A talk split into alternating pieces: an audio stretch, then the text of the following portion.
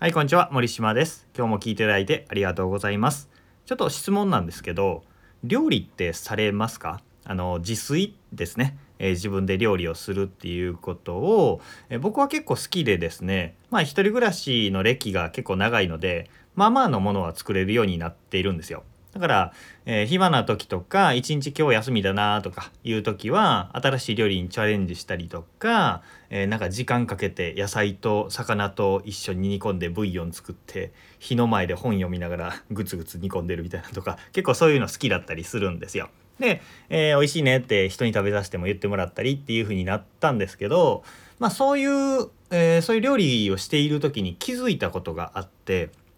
料理がうまくなるということと人の教育って一緒だなっていうことに気づいたんですよ。人の教育部下の教育だったりとかまあ何か資格とか技術を教えるっていうことだったりとか子育てだったりっていうのに必要なものっていうのと料理を上達するために必要なものってあ一緒だなって気づいたわけです。なんで今日はその話をしたいなと思います。えー上達するために必要なものは3つあります。その3つというのは何かというと危険損失失敗です。危険損失失敗、えー料理で言うと、えー危ないっていうね。包丁の持ち方危ない。猫の手しなさいとか火つけっぱなしで離れないとかそういうことですね。油が跳ねるとかっていう危ない危険っていうものがあります。そして2つ目が損失。えー料理だったら可食部捨てすぎとか、えー焦げてな食べられる部分が食べられないとかそこ捨てないのとかいろんなことがありますね、えー無駄が出るわけです。もったいないとか無駄。そして3つ目失敗ですね。まあ食えたもんじゃないものが料理だったらできるわけですよ。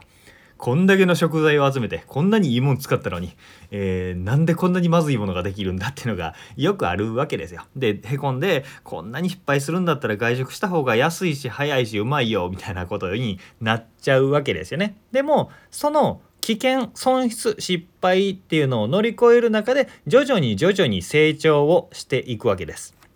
で、えー本当に部下教育資格を技能を習得すること子育てっていうのもこの、えー危険損失失敗っていう3つのポイントを踏まえないと成長ってないんだなということなんですよね。今、えー教育って言ってますけど人が人を教育他人を教育する場合もそうですけど僕らね大人の特権って自分で自分を教育できるということなんですよねだから、え自分で自分を教育する時にこの危険失敗損失っていうのを認めているだろうか自分に与えているだろうかっていうのを思いながら聞いてみてくださいこのそれぞれ危険損失失敗について詳しくお話していきます。えー一つ目の危険がなぜ必要かっていうと、えーなぜ必要かというか危険が発生してしまうものなので許容しないといけないっていう感じかな。えー熟練者から見ると初心者の手つきとか所作ってたどたどしくて危なっかしくて手出したく手出したくなるわけですよ。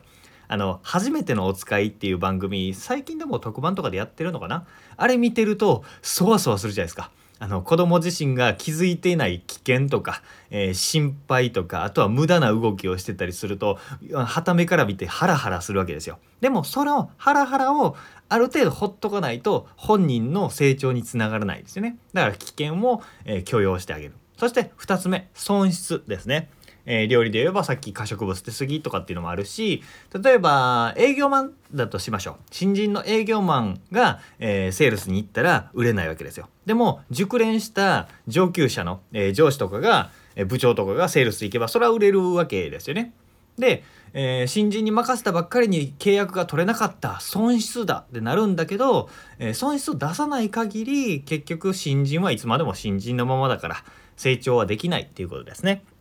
そして失敗、えー料理で言ったら焦げるとか生臭いとか、まあ、食えたもんじゃないとか、えーまあ僕システム関係の会社に就職したんですけど新卒の時に。その時に新人で仕事を任せてもらうわけですよ。でそうすると失敗してお客さんにめちゃめちゃクレームになって、えー先輩の課長とかが出てきて尻拭いをしてもらうみたいなことを、えー経験したんですけどまあそういう尻拭いをさせられたりっていうことはあるんだけどこの失敗もね経験させないと成長できないっていうことですね。あの熟練者から見る自分がもうできるようになる料理ができるとか仕事ができるとかもうそういう熟練者の立場であると新人任せるの嫌なわけですよ。嫌だからいやいやちょっとやってあげるみたいな感じでやっちゃうんだけどそこを任せてあげないといけないっていうことなわけですね。で熟練者がなぜ熟練者になったのかできるようになったのかっていうとさまざまな経験を通して成長したからですよね。でその経験というのは何かというと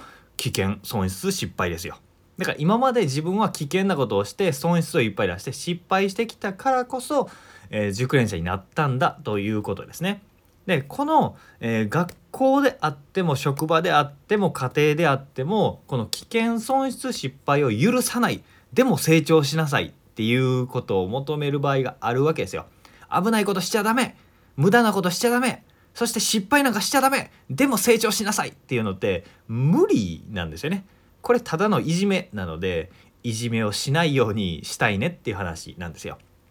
ここ最近ますます心を病んでしまう人が増えてるのって社会全体がまあ不景気だったりとかまあ好景気ではないですよねっていう状態の中で余裕がなくて熟練者が新人新人に対してこの危険損失失敗っていうのを許容できないから、まあ、いじめが発生してるなっていう感じですよね。で最初自分で自分を教育するのが大人の特権って話をしたんですけど自分が何か技能を身につけたいとか何かをできるようになりたい自分を変えたいっていう時に危険なこと損失するすることそして失敗することっていうのを自分自身にも許容してあげてください。まあ、失敗したからって諦めないとかまあしょうがないよねって自分を慰めてあげるっていうことでもあるんですけどそうすると自分も育てていくこともできるし自分の子供だったり部下だったり何か教える教え子だったりっていう人の、え成長にもつながるので、え多少の危険失敗損失っていうのはあるとそこをね